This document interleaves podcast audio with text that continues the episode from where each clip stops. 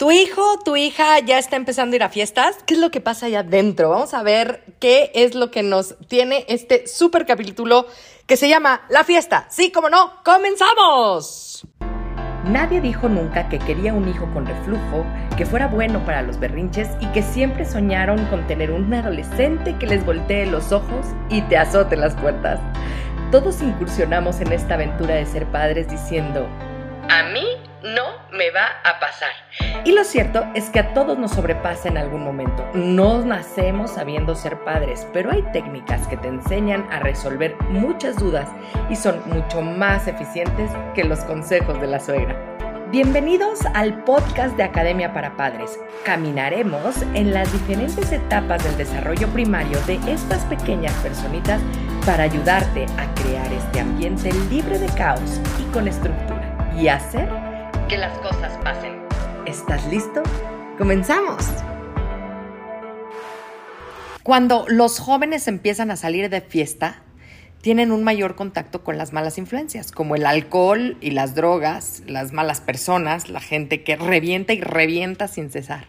Muchas veces el problema no es la fiesta, no es divertirse, eh, son los peligros que existen alrededor del reventón. Mira, si lo ponemos en una manera mucho más universal de ver las cosas, cuando un adolescente experimenta su primer beso, se generan sustancias conocidas como la serotonina y la dopamina.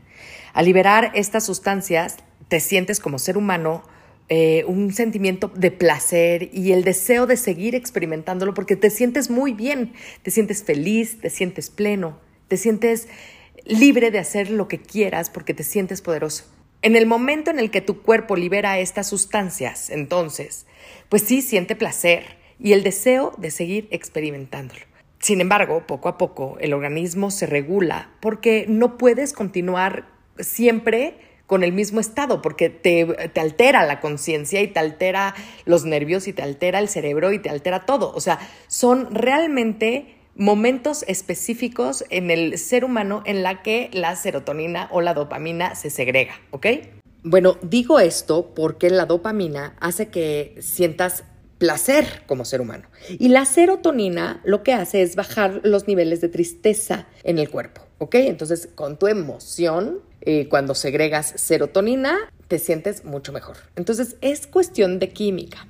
Desgraciadamente, estas sustancias se pueden ingerir y se pueden suministrar al organismo de manera artificial. Los niveles de serotonina y dopamina secretados por el organismo de forma natural son infinitamente menores que los que se generan por medio de una droga o el alcohol. Si obtienes por fuera esta sustancia, el organismo deja de producir de manera natural la serotonina y la dopamina por una simple cuestión de economía. Y con esto se genera un daño irreversible, porque la verdad es simple, es cuestión de economía, porque nosotros somos muy flojos como seres humanos. ¿Para qué se desgasta uno si se obtiene mayor cantidad y sin esfuerzo por fuera, ¿no? Entonces recuerda que somos muy, muy flojos. Entonces, en vez de recibir dosis a cuentagotas suficientes para pasarla bien de manera natural, hagan de cuenta que le abrimos a la llave y lo que debíamos hacer para pasarla genial, ahora nos sobrepasa de manera artificial. Entonces, estas sustancias tóxicas que entran a nuestro organismo de manera externa, ¿ok? Eh, nos hace segregar esta dopamina y esta serotonina de manera de verdad incontrolable. Incontrolable es incontrolable porque realmente pierdes la conciencia cuando estás bajo estas sustancias. O a poco no, un borrachito, pues se ve que es borrachito. Y cuando alguien está drogado, se nota que está drogado. Es justamente eso, pierdes la conciencia. Bueno, de hecho, esa es una de las razones por las cuales se consumen las drogas y el alcohol, para sentirse mejor, para tratar de obtener algo de alivio en la vida porque es de manera muy fuerte, muy fácil, y entonces en el momento que tú estás triste, en el momento de que a ti te falta alguna conexión emocional, es muy fácil compensar esas emociones negativas con drogas externas, ¿ok? Bueno, pues lo malo de todo esto es que no es real, obviamente. No te das cuenta que te mata más rápido de lo que tú crees. Si ingieres alcohol o drogas, te estás proporcionando un bienestar falso.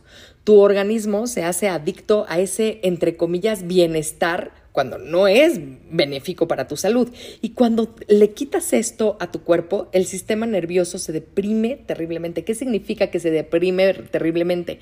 Pues obviamente todas las emociones salen a relucir, ¿ok? Y regresan con mucho más fuerza, porque toda esta irrealidad o este mundo irreal en el que vivías, pues se va, se esfuma cuando se acaba el efecto de las drogas y el alcohol. Por un lado, el cuerpo ya no es capaz de producir la sustancia de manera natural y por el otro, no hay un nivel que alcance para que puedas volver a sentirte bien, entre comillas, porque cada, eh, cada vez necesitas más y más y más.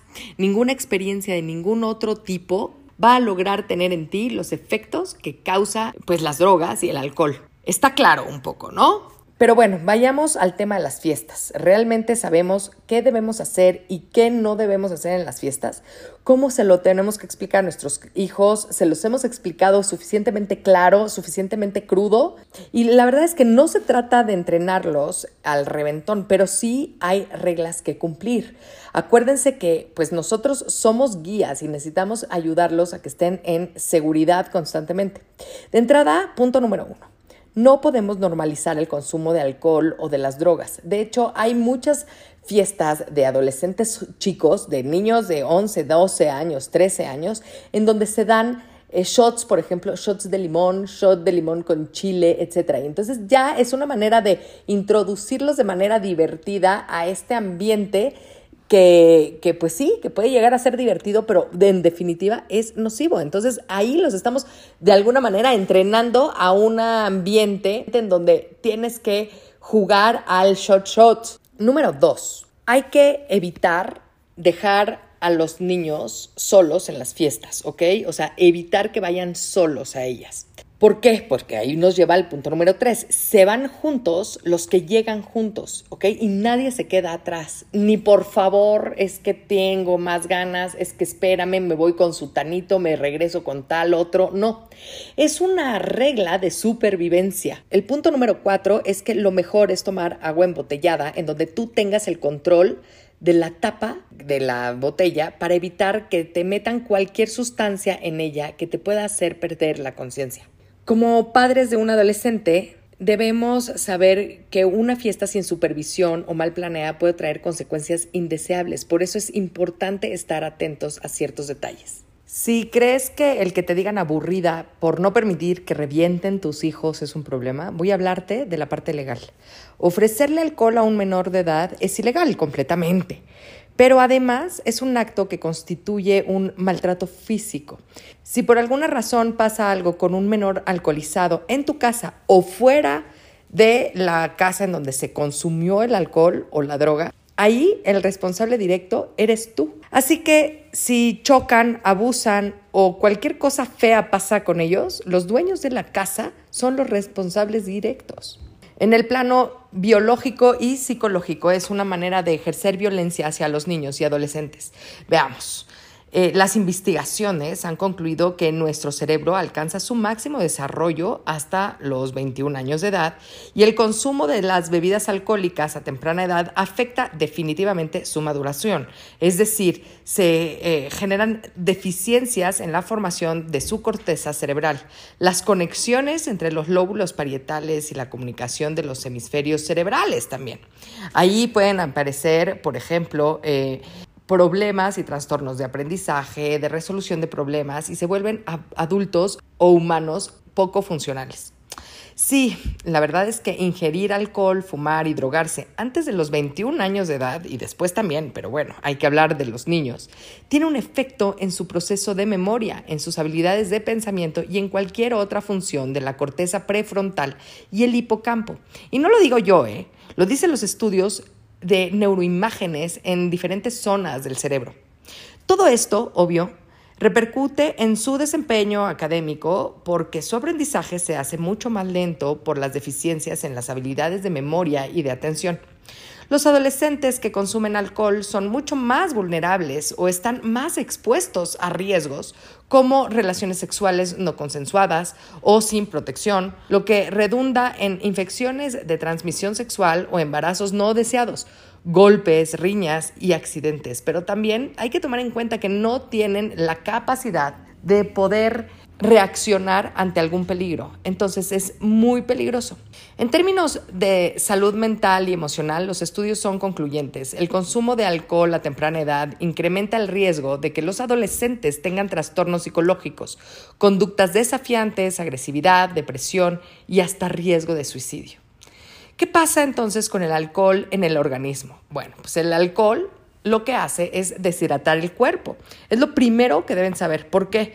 Es muy sencillo. Cuando bebemos mucho alcohol y lo ingerimos a un ritmo mucho más rápido de lo que nuestro organismo puede metabolizarlo, es decir, procesarlo y eliminarlo, este consumo genera deshidratación.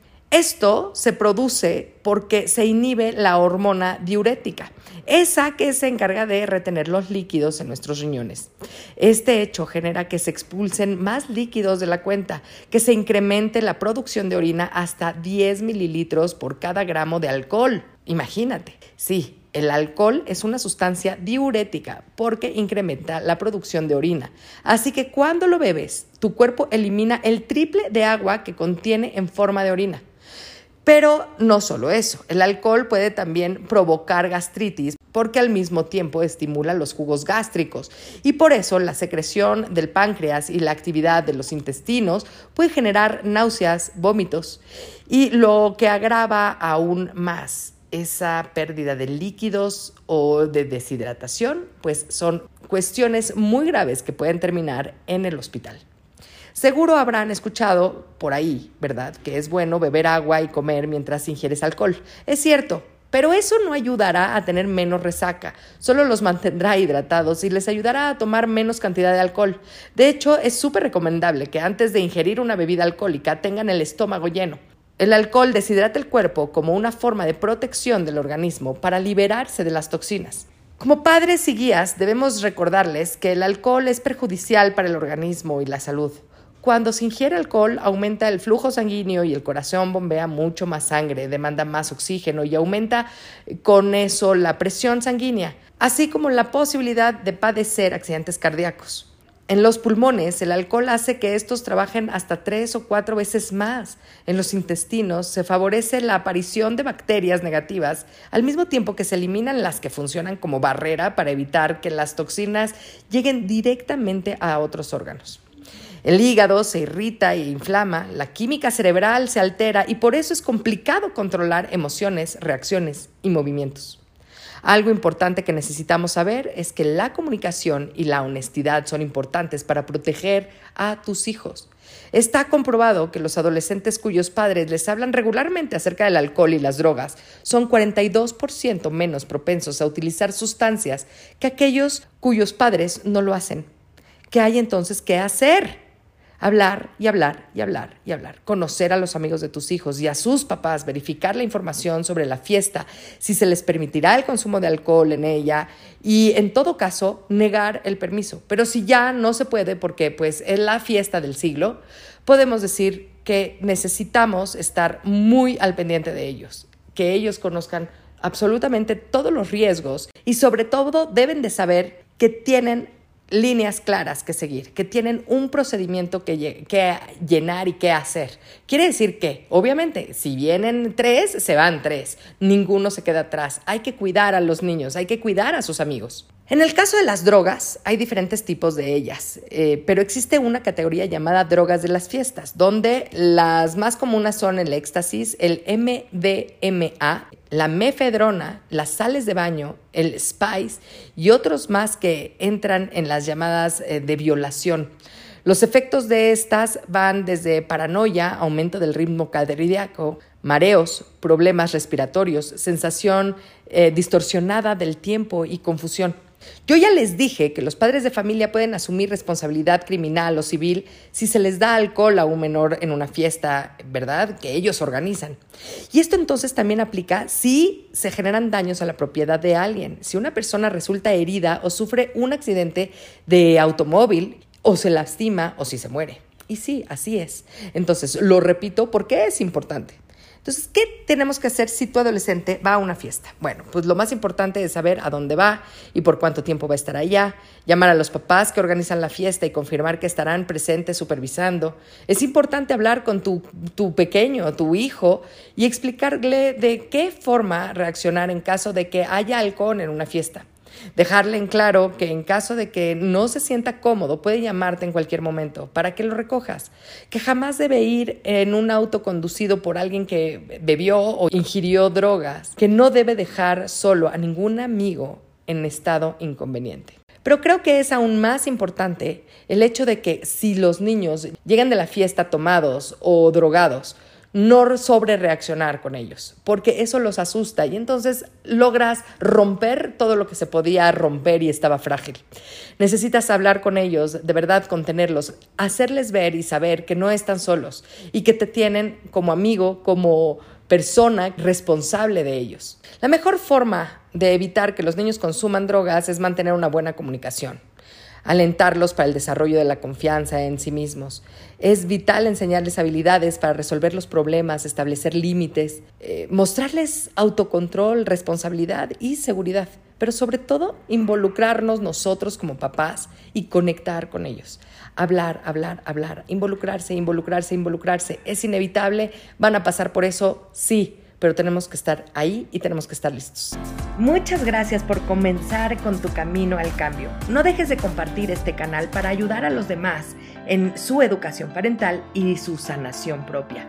Me puedes encontrar en Facebook, Instagram y YouTube como emilyc.daumas y Academia para Padres. Únete a la comunidad para estar más cerca y poder complementar tu camino al orden y la estructura. Hasta la próxima.